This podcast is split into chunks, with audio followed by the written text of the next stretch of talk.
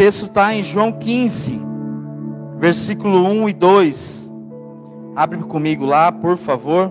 João 15, versículos 1 e 2.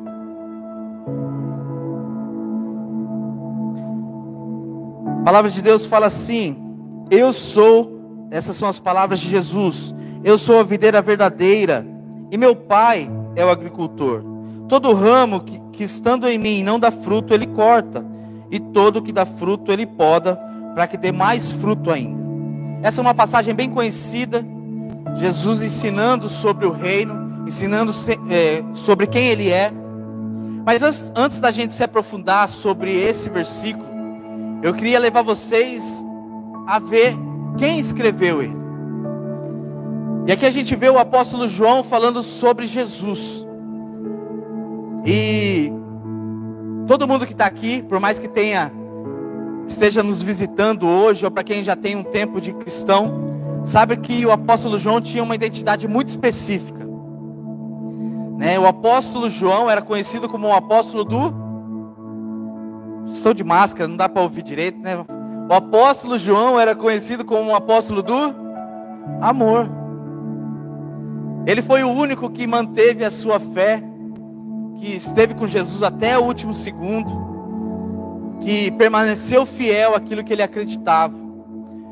Mas antes de Jesus, antes de, de, do apóstolo João ser conhecido como o apóstolo do amor, Jesus deu outra identidade para ele no começo. Em Marcos 3,17, fala que logo quando Jesus chama o apóstolo João junto com seu irmão, ele fala assim: Olha, vocês vão ser o filho do trovão. O apóstolo João, conhecido como o apóstolo do amor, tem uma identidade dada por Jesus como o filho do trovão. A palavra fala que é a palavra Boanerges, que significa filho do trovão. E quando a gente vai decorrendo no texto, a gente vai entendendo um pouco por que, que Jesus dá essa identidade para o apóstolo João. Em Marcos 10, ele pede, no momento de egoísmo. Ele fala: Ó oh, Jesus, na hora que você estiver lá reinando, deixa que eu sente do seu lado direito, meu irmão sente do seu lado esquerdo, e a gente vai governar tudo lá. Em Lucas 9, depois de Jesus anunciar quem ele era, depois de Jesus anunciar o reino, e os samaritanos rejeitarem a palavra de Jesus, a palavra fala que o apóstolo João fala assim: Olha, Jesus, esse povo aí não quer saber de nada. Manda fogo dos céus e mata todo mundo aí. Então a pergunta que fica é: como o apóstolo João, que era chamado o filho do trovão, um cara totalmente impulsivo, totalmente egoísta, como o apóstolo João foi conhecido do filho do trovão a o apóstolo do amor? E a resposta é simples. A, a resposta se chama Jesus Cristo. Mas não foi o fato do apóstolo João cruzar o caminho de Jesus. Não foi o fato do apóstolo João caminhar com Jesus. Não foi o fato do apóstolo João aprender sobre Cristo. Muito menos ver o que Jesus poderia fazer, os seus milagres, as suas maravilhas, os seus prodígios. Não é isso.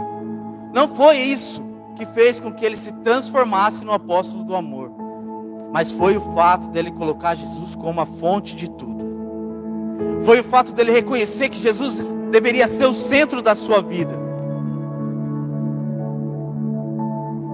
E o Evangelho de João, em especial, é o evangelho mais cristocêntrico de todos os evangelhos. Ele é o que mais relata sobre a divindade de Jesus. E o capítulo 15, que a gente acabou de ler, é o capítulo central do Evangelho de João. E ele usando as palavras de Jesus, nesse pequeno versículo, capítulo, é, é, capítulo 15, versículo 1 e 2, a gente tem muito para aprender sobre quem é Jesus. Através dos olhos do apóstolo João e através das palavras de Jesus. E o capítulo 15 começa com uma afirmação muito importante de Jesus. Ele começa dizendo assim: Eu sou. E tem algumas coisas na palavra que a gente não entende muito hoje. Porque aquele contexto era um contexto diferente do que a gente vivia hoje. Mas quando Jesus fala que eu sou, porque o apóstolo João estava falando, está escrevendo essa carta para os judeus, ele está levando os judeus a olharem lá para Êxodo, quando Deus se, se manifesta para Moisés, e ele chama Moisés para libertar o povo de 400 anos de escravidão. Moisés pergunta para Deus, fala: ó Deus, o Senhor já se manifestou na sarça, eu sei que o Senhor é o Deus, mas na hora que eu estiver lá, falando com o faraó, eu vou no nome de quem? Quem é o Senhor? E Deus responde para ele assim: Eu sou o que sou. Então, quando Jesus fala aqui, olha, eu sou, e o apóstolo João confirma através do seu evangelho, ele está dizendo: olha, sabe esse Jesus que nasceu em Nazaré? Sabe esse Jesus, filho de Maria e de José? Sabe esse homem que vocês olham como um homem qualquer, ou até mesmo como um profeta? Ele não é só isso, ele é o próprio Deus encarnado.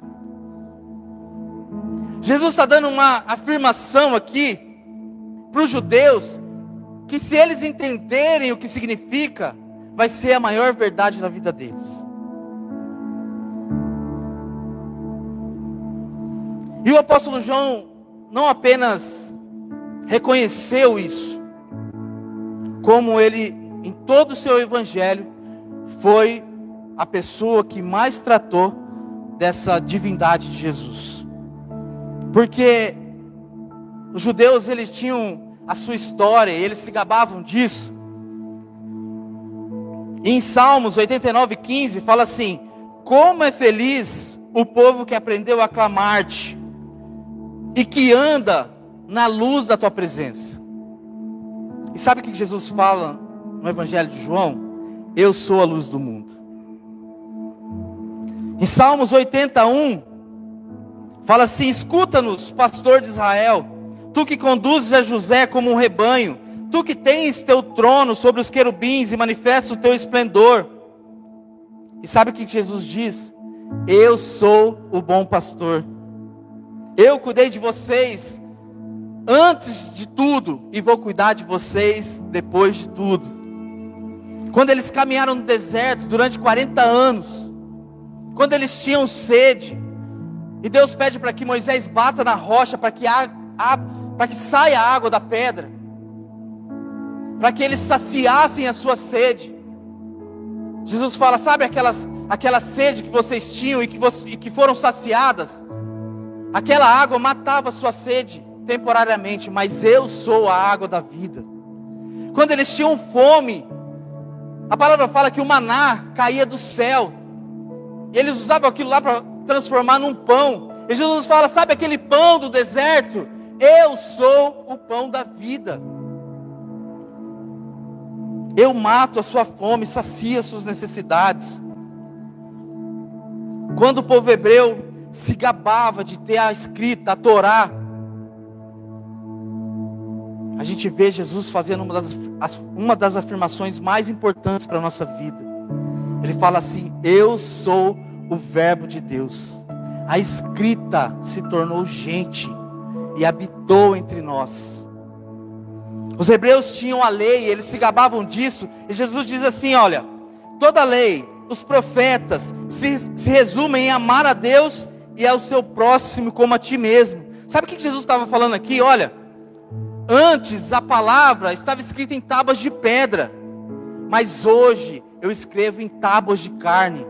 Eu escrevo a palavra dentro de vocês. A palavra habita dentro de vocês. E quando eles se gabravam de ter o templo, Jesus diz assim: Olha, sabe esse templo aí que vocês se gabam, que vocês falam para os samaritanos, que eles adoram de maneira errada, porque eles adoram no monte, vocês adoram em Jerusalém. Eu destruo eles e reconstruo em três dias. E o próprio João fala que ele estava falando do seu corpo. E para terminar, Salmos 36, 9 fala assim: pois, pois em ti está a fonte da vida. E Jesus diz: Eu sou a vida. Sabe o que, que João estava falando para eles aqui em todo o seu evangelho? Sabe o que, que ele queria dizer para os judeus naquela hora? Que não adiantava eles ser filhos de Abraão, ou eles têm uma linhagem de Davi, ou unção de não sei o que lá. Não importa a religiosidade, o que importa é que Jesus, hoje na terra, se fez presente, morreu na cruz, transformou uma cruz num trono e habita entre nós como rei. E se vocês deixarem, ele reina sobre cada um. Se vocês deixarem, a fonte da vida pode habitar dentro de vocês. Era isso que João estava falando. E ele continua no capítulo 15. Ele fala assim: Eu sou, depois ele continua a videira verdadeira. E aqui a gente precisa entender o que Jesus estava falando aqui. Em Salmos 88, fala assim: Do Egito trouxeste uma videira, e expulsaste as nações e a plantaste.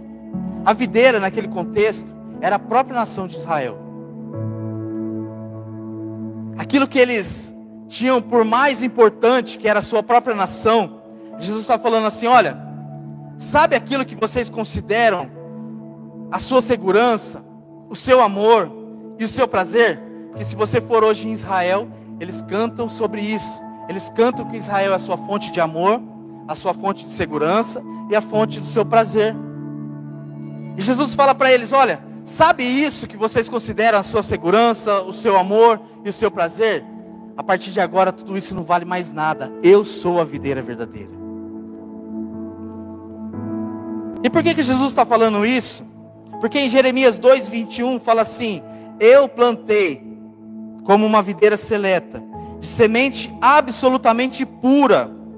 Como então contra mim você se tornou uma videira degenerada e selvagem? Mesmo que você se lave com toda a soda e com muito sabão, a mancha da sua iniquidade permanecerá diante de mim, diz o soberano Senhor. Significa que quando Deus livrou o povo e levou para Israel e fez uma aliança com ele, os homens não fizeram a aliança com Deus. Significa que Deus permaneceu fiel com o seu cuidado, Deus permaneceu fiel com o seu povo, e o povo rejeitou a presença de Deus. E aqui a gente responde uma das perguntas que o povo mais faz para quem não é cristão.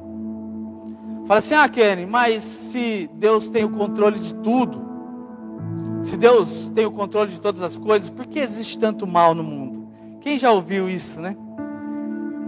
Ah, explica para mim por que, que acontece tanta coisa de ruim aí no mundo, simplesmente porque pessoas rejeitaram a presença de Deus. Simplesmente porque existem pessoas que não colocaram Jesus como a fonte de tudo. Simplesmente porque existem pessoas que não colocaram Jesus no centro de tudo. E quando Jesus está falando aqui, olha, a partir de agora, eu sou a videira verdadeira. Não significa mais que Jesus se manifesta num lugar específico. Não significa mais que a aliança de Deus era apenas com o povo hebreu, o povo de Israel. Não significa mais que a, a mensagem de Deus se limitava a uma geografia. Significa que se a partir de hoje eu e você colocarmos Jesus como a fonte de tudo, Ele vai ser a nossa videira verdadeira. A partir de agora, se eu e você nos rendermos verdadeiramente a esse Deus que se sacrificou por nós, ele vai ser a fonte da nossa vida. Em Colossenses 1, do 13 em diante, fala assim: Pois Ele nos resgatou do domínio das trevas e nos transportou para o reino do Seu Filho amado, em quem temos redenção, a saber, o perdão dos pecados. Ele é a imagem do Deus invisível, o primogênito de toda a criação, pois nele foram criadas todas as coisas nos céus e na terra, as visíveis e invisíveis, sejam tronos ou soberanias, poderes ou autoridade, todas as coisas foram criadas por Ele e para Ele, e Ele é antes de todas as coisas, e nele tudo subsiste, Ele é o cabeça do corpo, que é a igreja, é o princípio e o primogênito dentre os mortos, para que em tudo tenha supremacia, pois foi do agrado de Deus que nele habitasse toda a plenitude, e por meio dele reconciliasse consigo todas as coisas, tanto as que estão na terra quanto as que estão nos céus, estabelecendo paz pelo sangue derramado na cruz. Você pode dar glória a Deus por isso? Sabe por quê, gente? Porque às vezes a gente se acostuma com o reino. A gente se acostuma a vir na igreja. É gostoso você vir aqui. Às vezes você vem aqui e você está com algum problema lá fora. E você vem aqui, a palavra de Deus te toca. O louvor toca a sua emoção. A gente vem aqui na igreja, é abençoado com uma palavra. A gente convive com as pessoas. A gente troca uma ideia aqui na hora que acaba o culto. E a gente vai vivendo uma vida espiritual no automático. A gente vai vivendo uma fé no automático. Eu venho no culto porque eu tenho que vir, eu ergo as minhas mãos, porque o Du fala que eu preciso erguer as minhas mãos. Agora eu dou glória a Deus, porque o louvor fala que precisa dar glória a Deus. E a gente vai vivendo uma vida no automático. E quando a gente ouve uma afirmação dessa, vindo da palavra de Deus, reforçando aquilo que Jesus fez na cruz. A palavra que tem que vir para nós é que Jesus não é apenas uma religião. Jesus não é um lugar que a gente tem que vir e se sentir bem. Jesus não é um lugar onde a gente vem e espera que Ele sacie as nossas vontades, os nossos prazeres. Jesus tem que ser o centro e a fonte de toda a nossa vida. Não ser mais um prazer na nossa vida, na nossa busca cotidiana. Mas colocar Ele como a fonte e o centro de tudo. E não só buscar Ele aqui nos, nos nossos cultos de sábado, nos nossos cultos de domingo, mas ter um relacionamento com Ele. Porque Jesus pagou um preço muito caro por, pela minha e pela sua vida. Jesus pagou um preço muito caro para que ele pudesse se relacionar com a gente. Porque a gente precisa entender uma coisa: que o sacrifício de Jesus não foi para que o homem fosse ligado a Deus, mas para que Deus fosse ligado ao homem novamente. Porque se fosse por nós, gente, se fosse pela nossa capacidade, se fosse pela nossa por aquilo que a gente pudesse fazer, o nosso caminho infelizmente era quente dos infernos. Mas Ele nos amou quando éramos inimigos dele, é o que diz a palavra. E a palavra fala que a misericórdia dele se renova todas as manhãs. E esse é o motivo da gente não ser consumido pelos nossos erros. Mas não é apenas o motivo da gente não ser consumido pelos nossos erros, mas é uma nova oportunidade de vivermos a centralidade de Cristo todos os dias pela manhã. Não importa o que você fez ontem, quando você acordou hoje, Ele já te perdoou dos seus pecados. Não importa quem você foi ontem, importa o que você vai ser hoje. Importa o que você vai ser a partir de hoje.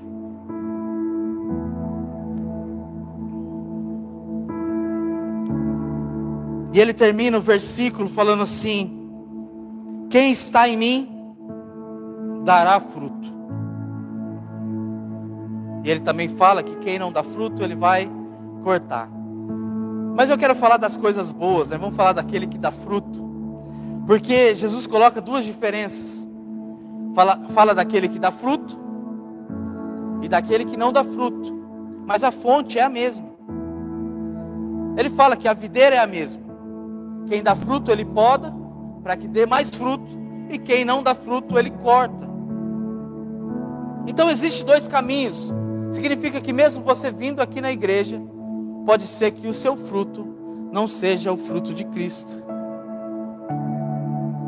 Pode ser que as suas atitudes não sejam atitudes de Cristo. Pode ser que o fruto que você tenha gerado não seja aquilo que tem sido a sua verdadeira fonte. E o apóstolo João no capítulo 7, versículo 38, fala assim: Quem crê em mim, como diz as Escrituras, do seu interior fluirão águas vivas. Quem crê em mim e na minha palavra, do seu interior fluirão rios de águas vivas. E essa passagem ela é muito importante para nós porque às vezes a gente se pergunta qual é o sentido da minha vida aqui na igreja. Não sei vocês, mas às vezes eu me pego me perguntando, falo assim, por que, que Jesus me escolheu no meio de tanta gente? Por que, que Jesus me tirou do meu pecado, quando a minha vida só era vício, drogas e um monte de coisa errada? Quando o meu futuro era perdição e morte? Por que, que Jesus me resgatou da minha escuridão e me trouxe para a luz? E a resposta está nesse versículo. Para que, se eu crer nele e na Sua palavra, do meu interior vai fluir rios de águas vivas. Significa que, se você crê em Deus, se você crê nas Escrituras, de dentro de você vai jorrar uma fonte de vida. E essa fonte de vida vai trazer vida não apenas para você, mas para as pessoas que estão perto de você. E existem pessoas que entendem isso. Existem pessoas que são tão inundadas por essa palavra, pessoas que são tão inundadas por essas águas vivas, que elas são totalmente jogadas um lado para o outro sem controle nenhum, e parece que elas estão vivendo uma vida sem controle, mas quem está no controle é o próprio Deus. E eu separei algumas pessoas aqui hoje de manhã. Ela estava aqui, hoje, agora não está, é mais fácil de falar, né? Eu, a gente está tomando conta dos, dos, nossos links aqui, eu e a Kari. E é muito legal a gente ver todo esse trabalho que a gente está fazendo e está gerando fruto. E se você ainda não faz parte de um link, eu te convido, convido você a fazer urgentemente parte de um link mais próximo de você. Para que a gente tenha mais comunhão, para que a gente tenha mais relacionamento e para tantas outras coisas que o link traz para nós de benefício. Mas no meio de tantas pessoas ali que estão na frente dos links, é, tem uma pessoa que, assim, ela me inspira muito, que é a Dalva. E ela estava aqui hoje de manhã. Eu até falei pra, com ela, depois eu pedi desculpa para ela por não ter, não ter avisado ela, né? Usar assim o, o exemplo dela sem pedir a permissão. Mas a Dalva já tem seus filhos criados, tá o Flavinho aqui. Ela falou que tem mais dois já tem netos, já está com a sua vida bem resolvida, já viveu boa parte da sua vida. E talvez ela poderia pensar assim: olha, eu estou de boa, agora eu vou viver a minha vida com Deus tranquilo, sabe? Eu poderia me acomodar no meu evangelho agora com Jesus. Mas ela deixou que dentro dela fluíssem rios de águas vivas. Ela deixou que de dentro dela jorrasse a água que sai do trono de Deus. E através da vida dela, de uma pessoa que se dispôs, mesmo depois de tanta experiência, se dispôs a viver essa vida de entrega, de renúncia, de obediência. Através da vida da Dalva, ela tem abençoado muitas outras vidas, cara. E sabe o que, que a vida da Dalva me inspira. A gente estava conversando, eu e o Breno, sobre isso. A vida da Dalva me inspira que não importa o que você viveu até hoje aqui. Talvez você se pergunte assim: ah, que eu já estou há 10 anos na igreja. Estou há 15, 20 anos na igreja. E até hoje eu não fiz nada. Existe tempo para você. Ah, Kenny, mas eu não sei o que eu vou fazer. Eu não sei de que maneira fazer. Gente, a gente também não sabe. A gente também não sabe. Mas a gente está indo com a onda de Deus. Ele tem nos inundado. E como alguém que está no meio de um, uma enchente que não tem controle de nada, a gente é levado de acordo com o vento e com as águas de Deus. E a gente vai vivendo assim. E sabe o que é o mais constrangedor de tudo isso? Quando você acha que tudo está fora do controle, que você não está pronto para fazer, que você não é capaz de fazer, Deus faz. Sabe por quê? Porque a gente nunca vai estar tá pronto e a gente nunca vai ser capaz de fazer. Simplesmente Ele escolhe as coisas loucas dessa vida para confundir as sábias. É assim que Deus faz. Deus escolhe os improváveis. Deus escolhe os pecadores. Deus escolhe os rejeitados. E Ele insiste em se importar. Ele insiste em amar. Ele insiste em perdoar. E Ele insiste em escrever uma nova história. E se você deseja viver uma nova história, que do seu interior flua rios de água viva. Que do nosso interior, a partir de hoje, fluam rios de águas vivas. E quando chegar alguém precisando de vida, a vida flua através de você. Quando chegar alguém preso nos seus pecados, na sua vida, no seu passado, na sua falta de perdão, você liberte as pessoas, você traga vida, você traga sentido, você traga Cristo e que Cristo seja a fonte da sua vida. Uma outra pessoa E eu vou pedir desculpa, tá, pastora? Você está me ouvindo aí, das, me assistindo aí da tua casa. É a pastora adorando. Quem já viu a pastora adorando, gente? Eu me lembro um dia que eu estava aqui no culto. E eu tinha passado um dia bem ruim, cara, aquele dia. Sabe aquele dia que nada dá certo? Tipo pro Palmeiras agora? Não dá certo. Estava nesse dia. E eu cheguei aqui, Fiquei no meu fundinho lá. E o louvor tocando. Louvor se esforçando para que a gente se ligue com Deus através da música. E eu aqui na minha, assim e tal.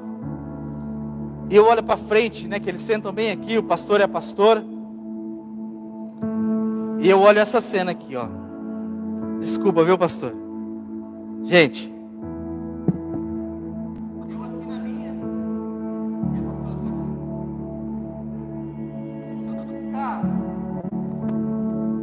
não sei quantos anos o, o, o, Lelo estava aqui hoje cedo. Falou que faz mais de 40 anos que ela está na frente de uma igreja.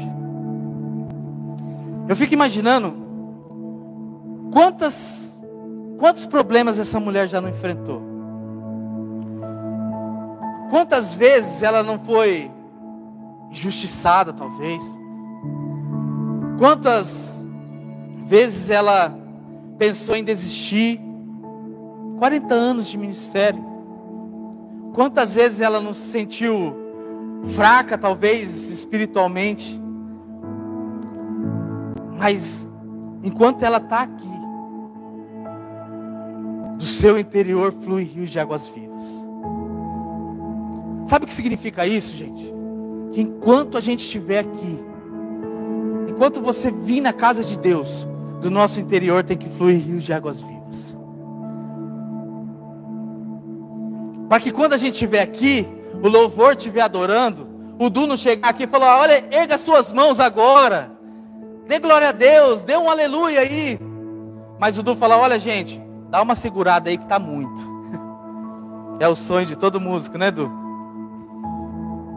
Porque não é mais um culto. Não é mais um domingo na casa favorita. É mais um dia onde a presença de Deus se manifesta no nosso meio. É mais um dia onde a misericórdia dele foi renovada e nós temos o privilégio de sair da nossa casa, erguer as nossas mãos e por causa do seu amor e do seu sangue, nós falarmos e sermos ouvidos por ele. É saber que mesmo sem ser digno, mesmo sem ser merecedor, ele escolheu se manifestar aqui na casa de Deus. Não é mais um culto, não é mais um dia de adoração, mas é o dia mais importante. E se você deixar, se você deixar com que dentro de você flua rios de água, águas vivas, dentro de você vai fluir a adoração que ele merece.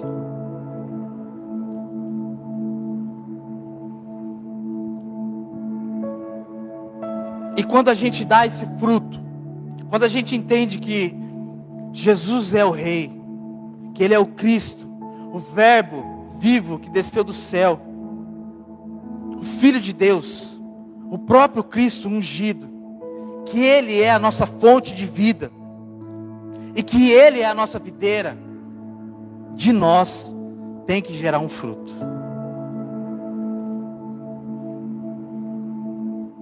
Tem que gerar um fruto.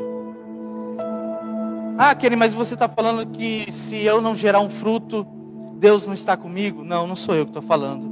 É o próprio Cristo. Mas, Kenny, eu reconheço tudo isso e como que eu faço agora? Como que eu gero esse fruto? Você tem que entender que esse fruto não é para você. Esse fruto é para o outro. E está aí o grande mistério do Evangelho. Jesus, o próprio Deus, não se achou digno, ou escolheu melhor, não se aproveitar da condição de ser Deus.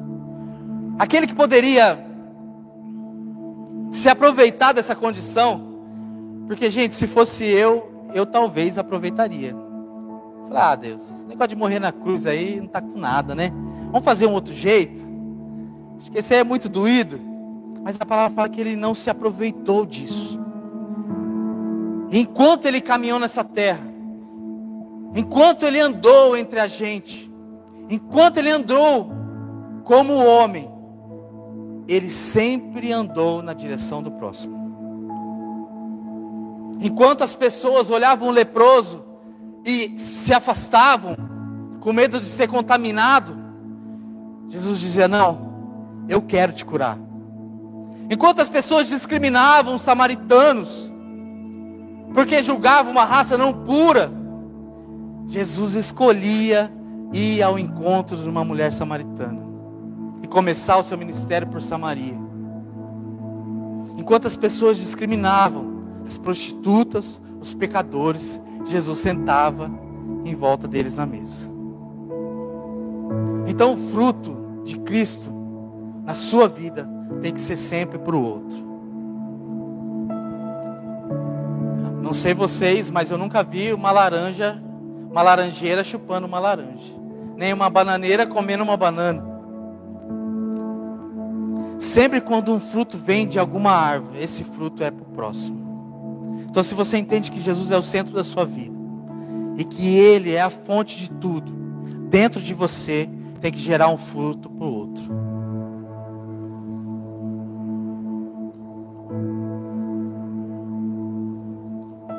E Ele é a fonte de toda a nossa vida. Ele é a fonte de toda a nossa vida. E para terminar, quero dar um testemunho rápido aqui. Eu trabalho com vendas e um dia eu cheguei em um cliente meu, e ele era um cara bem fechadão na dele. Sempre chegava e falava, bom dia, fulano, beleza? Ele, bom dia, bom dia. Nem dava muita abertura para a gente conversar. E eu lembro um dia, eu cheguei, atendi ele, na hora que eu estava saindo, eu falei, ó, oh, brigadão aí, Deus abençoe. E ele falou assim, ah, mas você é cristão? Você é crente? E eu falei, sou, sou cristão. E desse sou cristão até eu ir embora foram quase duas horas de conversa. A mulher dele tinha abandonado ele porque ele tinha traído ela. E ele estava buscando um caminho para reconciliar a sua família. E todas as vezes que eu ia lá, eu atendia ele de 15 em 15 dias, ele sempre contava alguma coisa. Isso foi um mês, dois meses, três meses, e eu sempre conversando com ele. Até que um dia antes de eu chegar, assim, ele já veio na minha direção. Cara, preciso contar um negócio para você e tal, tal. Tava cheia a loja. Ele falou, vem aqui. Aí a gente entrou na sala lá. Ele falou para mim, olha, eu voltei com a minha esposa, reconciliei. A minha família foi restaurada. E ele falou, eu queria te agradecer e tal, por você ter me ouvido.